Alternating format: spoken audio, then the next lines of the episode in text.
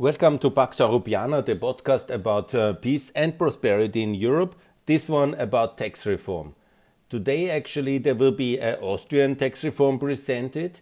There is, of course, a German tax reform, uh, one of the key issues of uh, the coalition negotiation. And in America, tax reform plays a vital um, role in this big package about multi trillion uh, dollars uh, relief funds, the Build Back Better agenda and I will now um, describe all these three um, tax reforms and I will call for lower taxes. Honestly, obviously, we need lower taxes in Europe and in America. Uh, higher taxes is absolutely wrong. It will um, be a break for growth and for recovery. It will make the repayment of the corona debts more complicated, and we need lower taxes. And here is the advantage we can basically make a big deal between uh, the EPP parties, uh, the center right wing, and the Greens. That would be so meaningful to have higher energy taxes for lower corporation tax and so fulfill the big tasks of our generation economic growth and climate change. And obviously get more independent from dirty Russian carbon energy imports.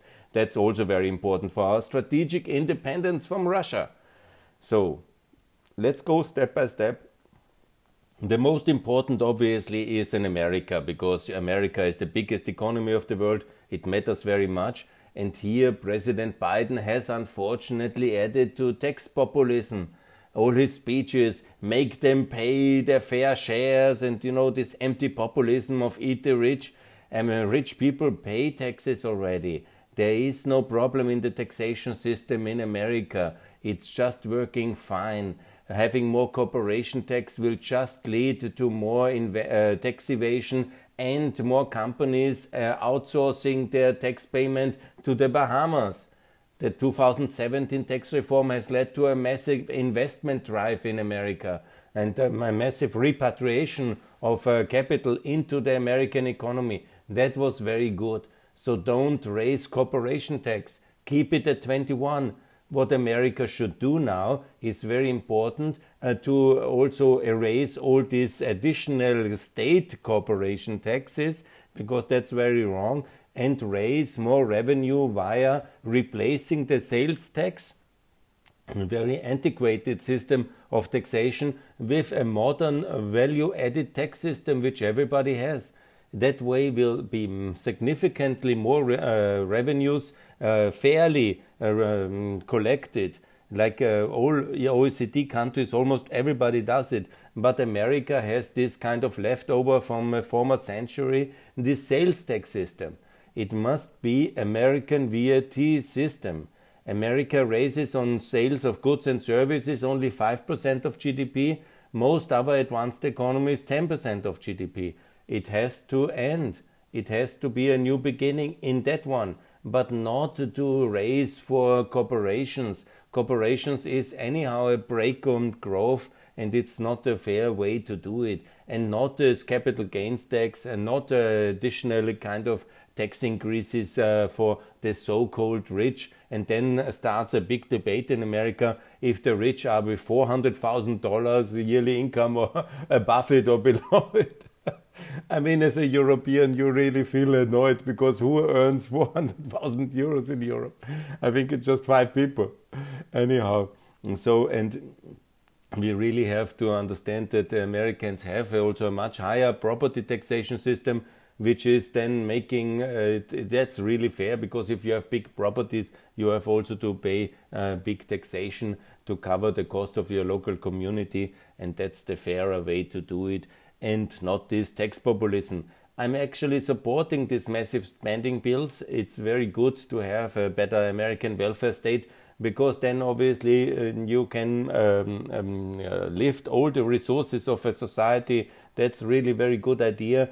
And also when you have a VAT system, you can fund a better welfare state. And that's also for a modern America, as you have seen in the corona crisis. There's a lot of deficits in America and that must be also addressed. So more revenues make sense, but raised via the VAT, not via higher corporation tax.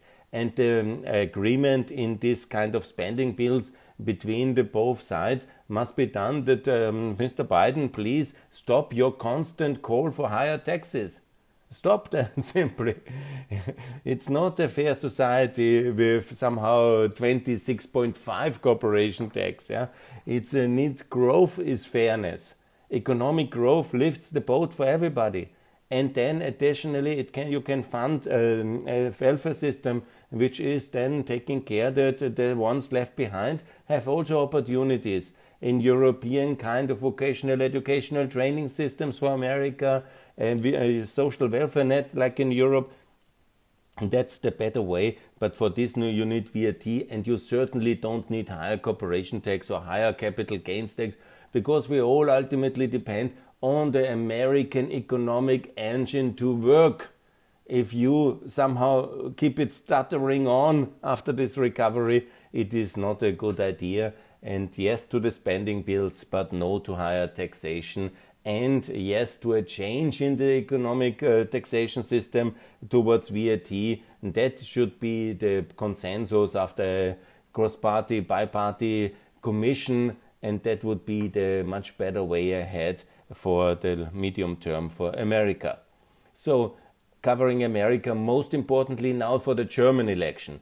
Here again, uh, I say it very clearly that the most likely outcome now is Olaf Scholz. It will be a very bad idea. So Laschet, uh, the opposition uh, candidate of the CDU, uh, he should offer a lower taxation, 20% for Germany.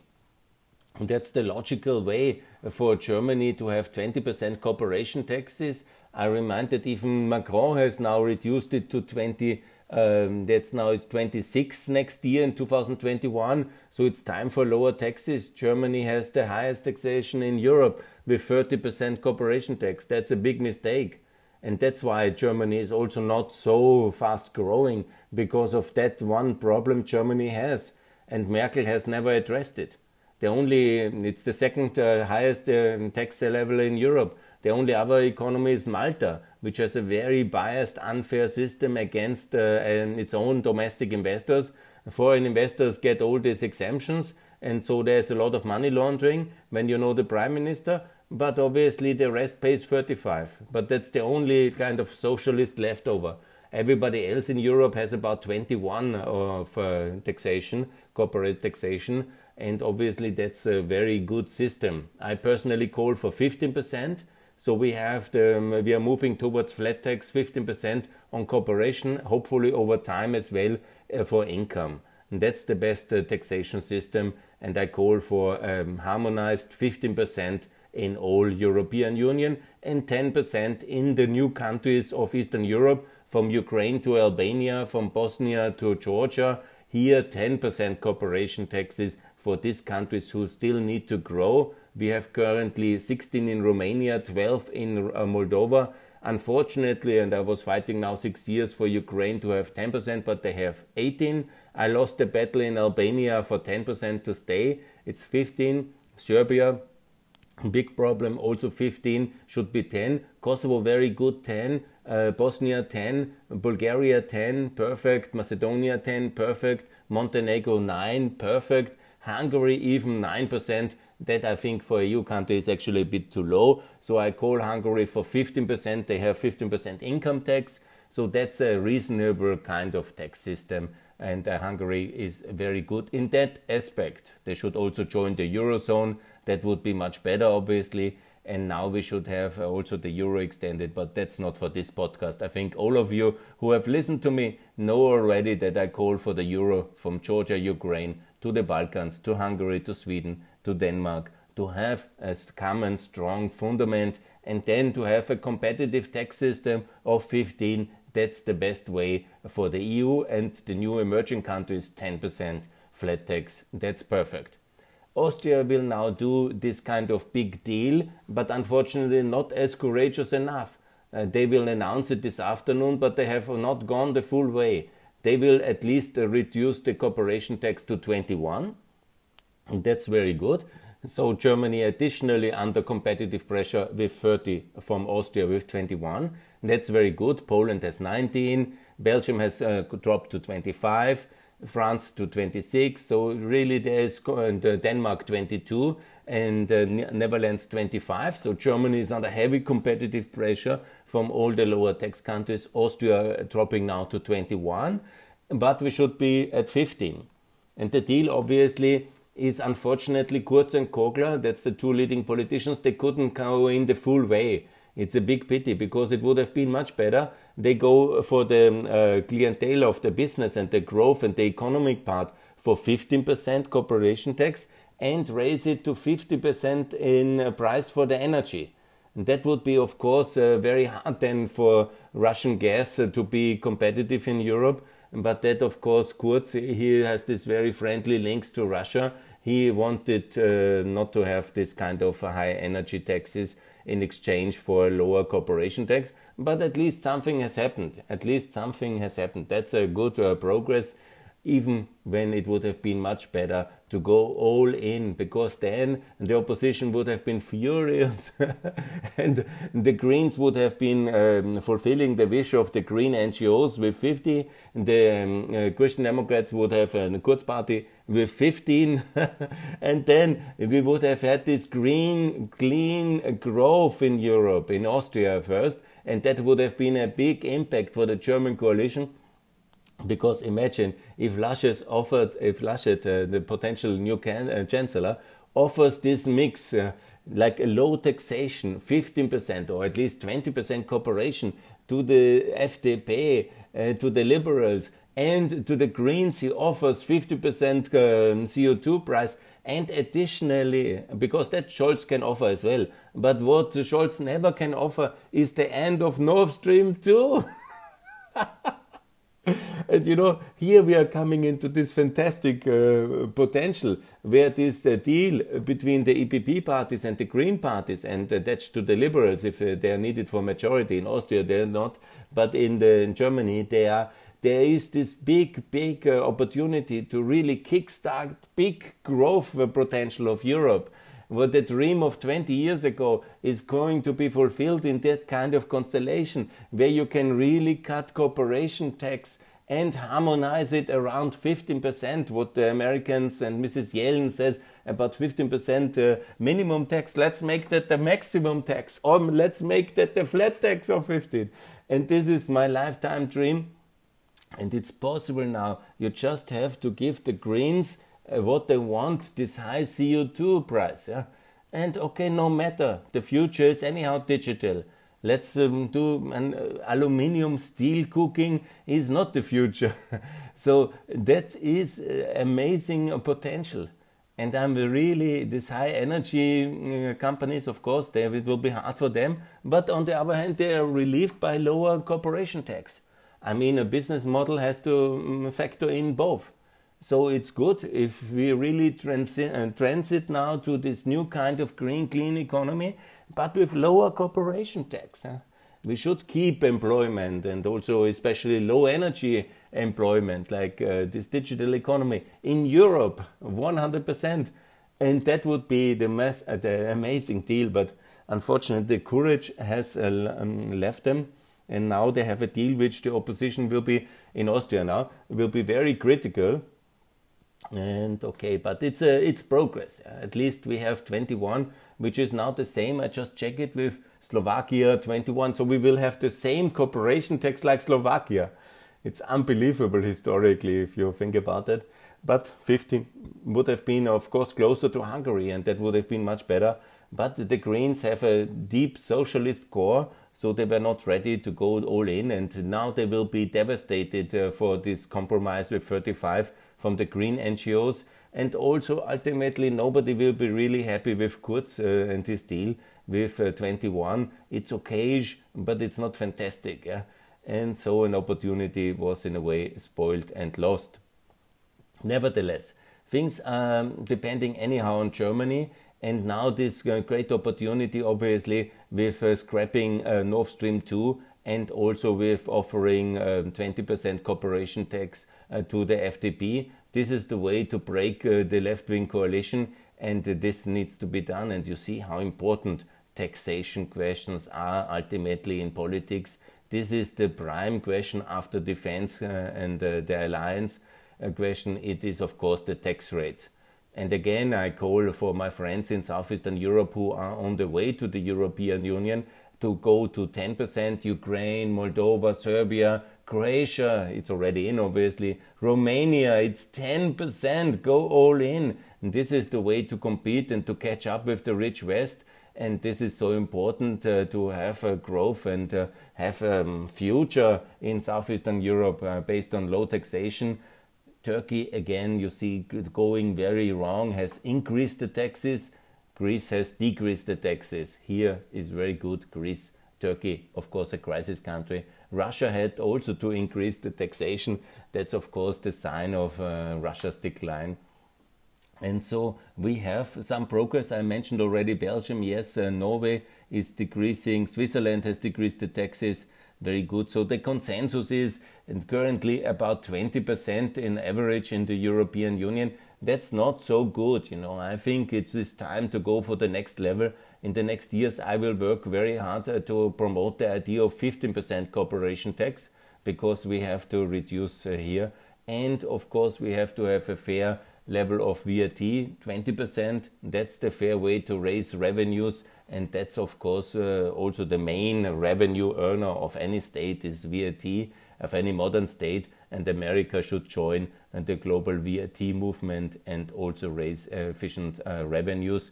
And also Hungary should change from 27 VAT it's too much and have um, kind of a new tax system of 20% uh, VAT and also 15% corporation tax. That's my recommendation for Hungary. Good.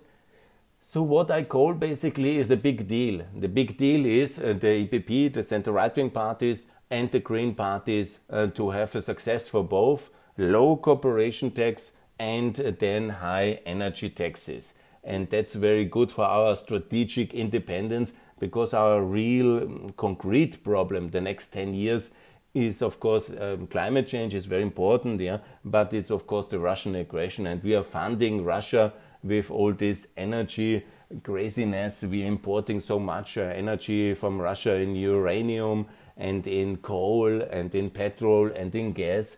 And this is, of course, the best way to uh, make that very expensive is higher CO2 taxes. And so and this is a very good way to uh, change our energy pattern, which is leading us away from Russian dependency which brings also so much corruption, political kickbacking into the party political system, and all this uh, blackmail and corruption which Russia is bringing into the European um, uh, Union with all its uh, influence buying. So, with less um, consumption, with less import from Russia, we obviously have a much cleaner and uh, much greener Europe, and that's the way forward. That's why we have also to make sure that uh, in this coalition negotiation in Germany, the future of Nord Stream 2 is on stake, and then obviously Laschet to offer that uh, uh, end of the Nord Stream 2. And that's the way also to avoid a left wing Germany for the coming years, which will be very anti Eastern Europe, which will be anti Ukrainian, which will be pro Russian, which will not take any consideration for Central and Eastern Europe and so on and so on. That would be really a very bad future if we have that. And the way to avoid it is obviously to sacrifice uh, Nord Stream 2. And by the way, I never liked it. it was a very bad idea from the start. And it was only necessary because America was not back and Obama uh, was uh, absent and Trump was a Russian asset. So we had uh, to do that at some years, but now it can be that German Zwentendorf built but never operated. And that would be, of course, very expensive. Yeah, but it's a good price and a symbol also for this kind of decarbonization. We start with decarbonizing us from Russian uh, gas first, and that would be excellent. Yeah, tax reform in Austria, they went only the halfway. That's a pity. In America, I hope that there will be no tax increases on corporation tax and capital gains now, but a change towards a VAT system. And I hope very strongly that in Europe, uh, in Spain and Italy, they will go also for 15% corporation tax. And uh, they, because why Spain has now, it's really astonishing what's happening. Spain and Italy, the two crisis countries of Southeastern Europe, 24 is uh, Greece, uh, Italy 28 and then 25 Spain. They are the real crisis countries, and France is also only going for 26. Yeah, Sweden has 20.6, um, 20. Norway, these are super rich countries. Finland, very rich. These are we are talking about the richest countries in the world. Yeah, they have 22, they have 20 and uh, 20. Yeah, Denmark, a super rich country, 20, and the southern European kind of they have um, higher taxes than the northern Europeans. I mean, it's uh, it's uh, un unbelievable. Is and anyhow, also on the income tax, let's also cover that for a moment. There is also now the lowest income tax in Austria will be 15, and that's where long term the future lies as well. To then gradually scrap one by one uh, these higher tax brackets and to and uh, at 15 because we in Europe we start the income taxation in America 37%. I repeat, it's for people who earn more than half a million dollars a year. I mean, we can also have uh, 15 uh, for everybody, and everybody who earns 500,000 uh, euros in Austria. I think it's not many people. then uh, have um, the same like in America. Or let's have 50% for those, yeah? for those five people. I mean, really, we have uh, much too high taxation in Europe, eh? also on the income. And we gradually now uh, go into a better way, but we have uh, we start with uh, top uh, level 50% taxation in Germany and Austria for people uh, which have much less than 100,000 euros of yearly income. and uh, that is absolutely crazy. I don't know what is wrong with us, and I really cannot understand that. And I fight it 20 years now. So, good news in Austria is coming. That's really something. In Germany, there is at least hope. And I wonder who else in the budget season in uh, now in this uh, October because it's the beginning of October. Actually, happy German Unity Day. That's uh, the 3rd of October. I record this podcast and I would like to congratulate uh, German Unity, of course, a historic success of freedom of um, the German mark back to, to the dollar, about NATO and about uh, energy transition. Never forget, we won the last Cold War because Saudi Arabia flooded the oil market in 86 and brought cheap energy. So energy and taxation, these are all very connected issue. And now what we can do is uh, obviously accept much higher energy taxes for much lower corporation tax and to really relieve uh, the companies which work on the future, the digital sector and all the non-energy intensive companies of which we have really a lot and also um, ensure that the energy transition in the energy sector away from carbon is really then supporting also uh, the renewable energy. And that's very good because we have a lot of uh, renewable potential in Europe. And anyhow, we almost spent all our carbon which we inherited from the nature. So let's really speed up that and let's make sure that all these authoritarian countries, uh, like uh, first of all Russia, but also Iran, are no longer living nicely from uh, their energy imports uh, of dirty carbon into the European Union. Good, I think that's very clear. Again, I repeat it to be very clear let's cut European energy imports from Russia in all four key sectors uranium, coal, gas, petrol by 50% in this mandate by the end of uh, 2024 and let's cut it another 50% by the end of the decade. And let's phase it out by 2040 because always think how under what kind of terrible condition this gas uranium coal is exploited in Russia. And we have one global climate. If the Russians mistreat Siberia and exploit it we shouldn't be a complicity in that one and we have to really be as independent from Russian energy import as possible.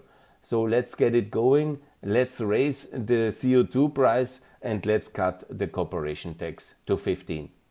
Thanks a lot for listening and for clean, green, uh, real, sustainable growth in the next decade based on lower corporate and income taxation, unfair VAT, and higher energy taxes. Thanks a lot for listening. All the best. Bye.